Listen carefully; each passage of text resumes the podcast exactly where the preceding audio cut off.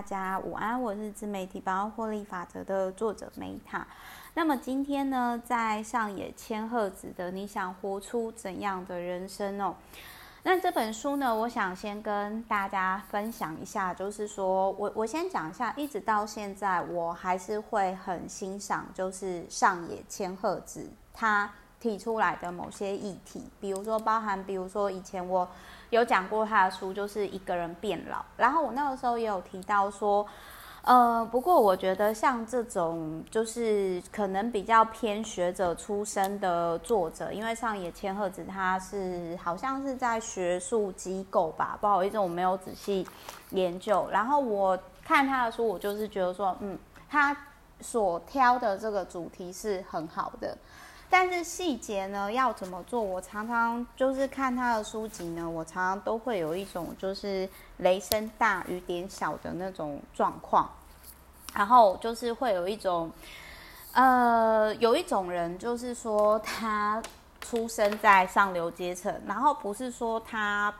不想要体察民意。而是他可能他看到的就就很像那个八尺掌门人，就是说他看到的可能就是只有表面上平静的美好，可是他不理解就是就是底层下的暗涛汹涌。可是你说他这样是故意的吗？他他可能就很像说玛丽皇后，其实我相信他不是呃想要不懂民间疾苦，而是他真的不知道说其实世界上。就是有些人他都那种就很像，我记得以前我我受不了我某一任二代男友，就是他就跟我说，这些人会不有钱，就是因为他们偷懒、不认真、不努力。那我我觉得我不知道该怎么跟他讲这个东西，因为我觉得这是整个结构化的问题，就很像说，我也不会去责备。那种可能会去做八大的女生，就很像我之前讲过最贫困女子，因为我知道说很多东西其实我们人为言轻，就是这很难去改变整个社会结构体制的问题。然后，除非说我今天真的是能力很好，我像比尔盖茨，我像巴菲特，然后就是我们真的去做这些帮助别人事情，但是真的到了那个。结构的时候，比如说，好，你说你已经到了奥本海默的这种 level，然后你已经到了伊隆马斯克这种 level，或者是你像比尔盖茨的那种 level，那你在意的程度，你又没有办法真的完全照顾到这些底层逻辑，因为你关心的是全人类的社会了，所以这就是底层社会的人，然后他可能不太知道怎么去求援，就是这也是我。看到就是很多社会机构，他们很想要帮助人，但是因为这整个结构上的问题，就是没有办法，就是实质上的去帮助，就很像说，其实我以前我那个时候去非洲，去伊斯兰教的国家，我我其实那个时候哇，那年轻的时候你都想改变世界，但后来呢，你才发现到说，你光是好好照顾自己哦。改变自己，成为一个选择当一个好人，就已经多么不容易了。所以 我，我其实这几年的我自己的想法也是改观很多。所以，我觉得说，呃，上野千鹤子他会就是我会在频道下方放上，就是说不是那么喜欢上野千鹤子的人去的相关影片。那我不会说上野千鹤子骗人。我也不会说他是吃女权自助餐，因为有些人可能 就会觉得说啊，你之前说什么女生要一个人到老，结果没有啊，你其实是那个某个文学的文坛大佬的小三，然后你还美其名的讲很好听，就是说你嫁给了爱情，可是真相呢，你就是史上最强小三，然后享有名利地位，然后我心里就想说，嗯，那我真的是。不好意思，我这边没有僭越的意思。可是我个人觉得说呢，史上最强小三上位，就是这不是我讲的啦。但是就是我觉得台湾的像那个琼瑶阿姨，就是我觉得你看哦，就是我不是说我先讲一下，我觉得感情上哦，就是我个人是真的觉得说，如果今天就是不爱了，就是不爱了。有时候放彼此，那反而是一种幸福。不要说只剩下责任跟压力，特别是都已经不缺钱的时候。那我我当然不是要合理化说在感情中不被爱的才是第三者啦，而是我要讲的是说，呃，我也不太会去谴责，就是。就是小三的部分，因为我觉得感情不是得到就是失去嘛。啊，如果说你真的是看不下去钱的部分的话，那就好好谈嘛，或者是婚前协议就好好写嘛，对不对？但我要说的是呢，我觉得真正哈，就是去，我觉得上野千鹤子呢，她当然是这个领域女权领域的大前辈。可是有几个问题，我想要跟大家分享，就是我真正看到去解决。比如说，我们看看史上最强小三上位琼琼瑶阿姨，我这个是尊敬的意思哦，我没有任何批判或者是否定的意思哦。现在都什么年代了，通奸都已经除罪化。但我想要说的是呢，你看哦，像琼瑶阿姨，或者是说，我真的发现，在帮女性提升权利，比如说包含成为市议员，包含成为女市长、女校长的人。我发现他们都没有时间在提倡女权这部分。女权主义呢，有几个问题，首先是社会结构的问题，在父权的社会体制延伸出来的女权主义的结构，终究获利的只有少部分特定的女性。我举个，呃，这是第一个，然后再第二个。好，你说什么女校长、女议员什么？OK，你是去提倡你叫年轻人去做这些事情。可是这个当然讲，当然讲好听一点，就是你是倡倡议者嘛，就是提倡这个议题嘛。但是问题是，就是 问题就是说，呃，你知道要就是成为一个就是市议员，就是不论是在像最近宝岛女总经理那个。呃，商业领域就是性骚扰的事情，我我自己也曾经有遇过。那就是你要在商业领域那种比较竞争领域，或者是说政治非常腹黑领域，然后又都是有那种 men's talk 圈的状态下，女生要杀出一条血路，我这样讲好了啦。就是蔡英文，我们的伟大蔡总统，他为什么可以当上总理？拜托人家有一定的学经历，就是他够聪明。他他家也够有钱，然后他还有一定的政治人脉相关资源，是各种相辅相成的，不是说今天你去做一样事情，你去做就可以达到的。举个例子来说好了，你如果没有强大的后援，你去当那种市议员啊，你很容易会被政治迫害。那就是台湾，比如说有一些女议员，就是现在好像还在被判刑，还被。还被关吧，就是牵扯到利益，那你要如何？就是你牵扯到利益，你如何不被清算？你要有强大的，就是就是财阀，或者是说你家族的本金很够，就很像说，我之前呃我在那个就是演艺圈上一些通告的时候，我就发现到说，我我永远不可能就是像。九令，或者是说像蔡依林那种，这种就很多东西不是你努力就可以了，就很像说，比如说之前出车祸的时候，然后出车祸的时候，然后就是呃，对方看我是一个小女生，然后就一直乱讲话，然后恐吓，结果我爸一来，就是有时候你就会真的觉得说，讲再多，或者是你做再多努力。都还不如父权社会下，都还不如一个。对不起，我讲一个比较粗俗一点，就是带把的。所以，这个我想就是说，上野千鹤子会让人家诟病的原因是在于说，哦，你只是早期，因为你的条件什么各方面，就是你很适合吃女权自助餐，可是。你除了在学术圈，就是呃，透过当人家小三获取了这些红利好处，然后你一直就是有点类似说叫人家去上战场，然后自己在后面就是乘凉，甚至他还被人家诟病的，就是说说哦，大家一起贫穷吧，结果自己开好车，然后住豪宅的矛盾的言行，然后就让大家觉得就是会让。这是让大家诟病的点。但是无论如何，我其实蛮谢谢上野千鹤子她的一些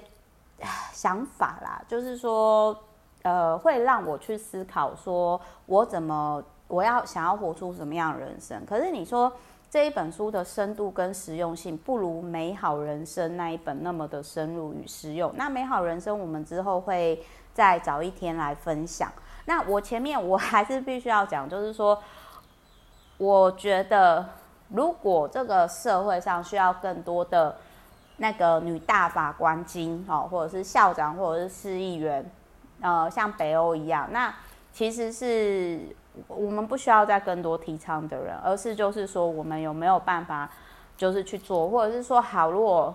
能力不够，那我们有没有办法，就是比如说像，呃呃，成立性别平等教育协会，像这个理事长有帮忙写序，这样子，哦、呃，我觉得这是更具体的做法。那包含他也有提到说，女性求职路上的陷阱一箩筐，还有这个就是说，比如说。女生，你要考虑到，你如果就是结婚生小孩，你中间会有一段时间是暂停的。那就很像之前我有提到说，我认识有一个妇产科医师，我觉得他真的很厉害。他就有提到说，他会选择妇产科，是因为这个科系是在白色巨塔里面，女生是比较吃香，而且就是会随着 年纪增加，然后越来越加分，而且就是。比较少会经历到父权的骚扰，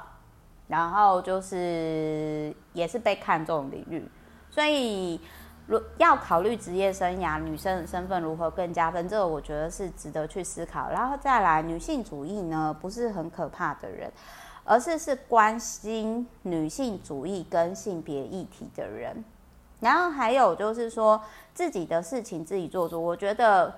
女性主义吼。可以先从这个是书上没有讲，但我直接先跟大家讲的。我觉得先为自己的人生选择负责。可是很多女生就是很爱去牵拖，就是可能就会说啊，都是你害的啊，或者是什么，就没办法为自己的情绪跟选择负责。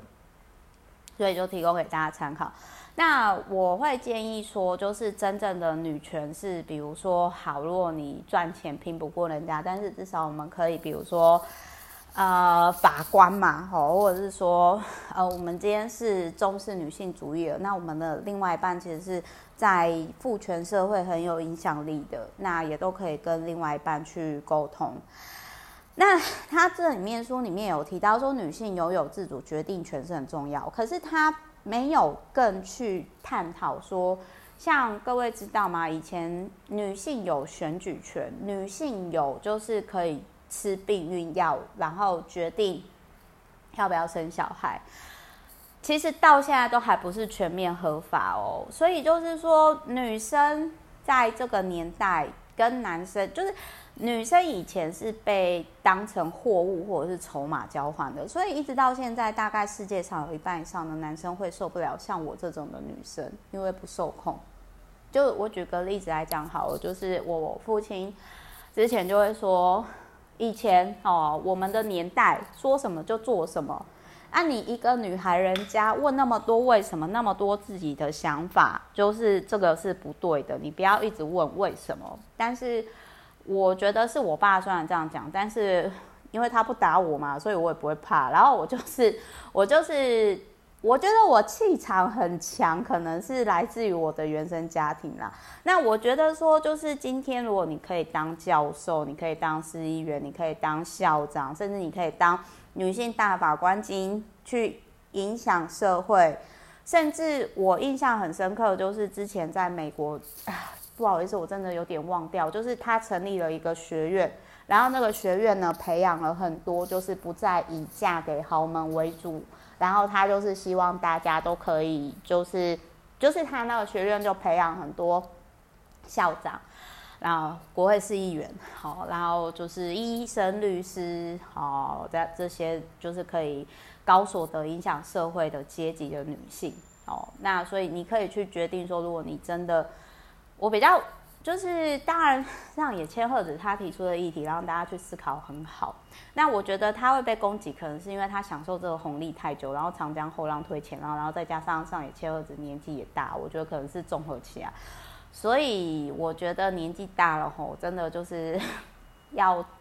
走一些。我我觉得就是我也在他身上看到一些一些点，就是你年纪大了，你就不要霸占舞台，你要让舞台给年轻人出来。这才是比较好的状态。然后再来，我讲一下，就是我我知道很多人可能不喜欢韩国语，可是我要讲一件事情，我觉得他的另外一半成立了实验中学的校长，我不太确定，但是我也很佩服他，因为我觉得这种就是他也许没在讲女权，可是他做的事情是提升女性权利的事情，他整个提升了。那还有这一本书里面，就是他有提到，他有提到，就是说日本有一个很有趣的活动，就是 Q Two，不是 Me two。日本有一个 Q Two，就是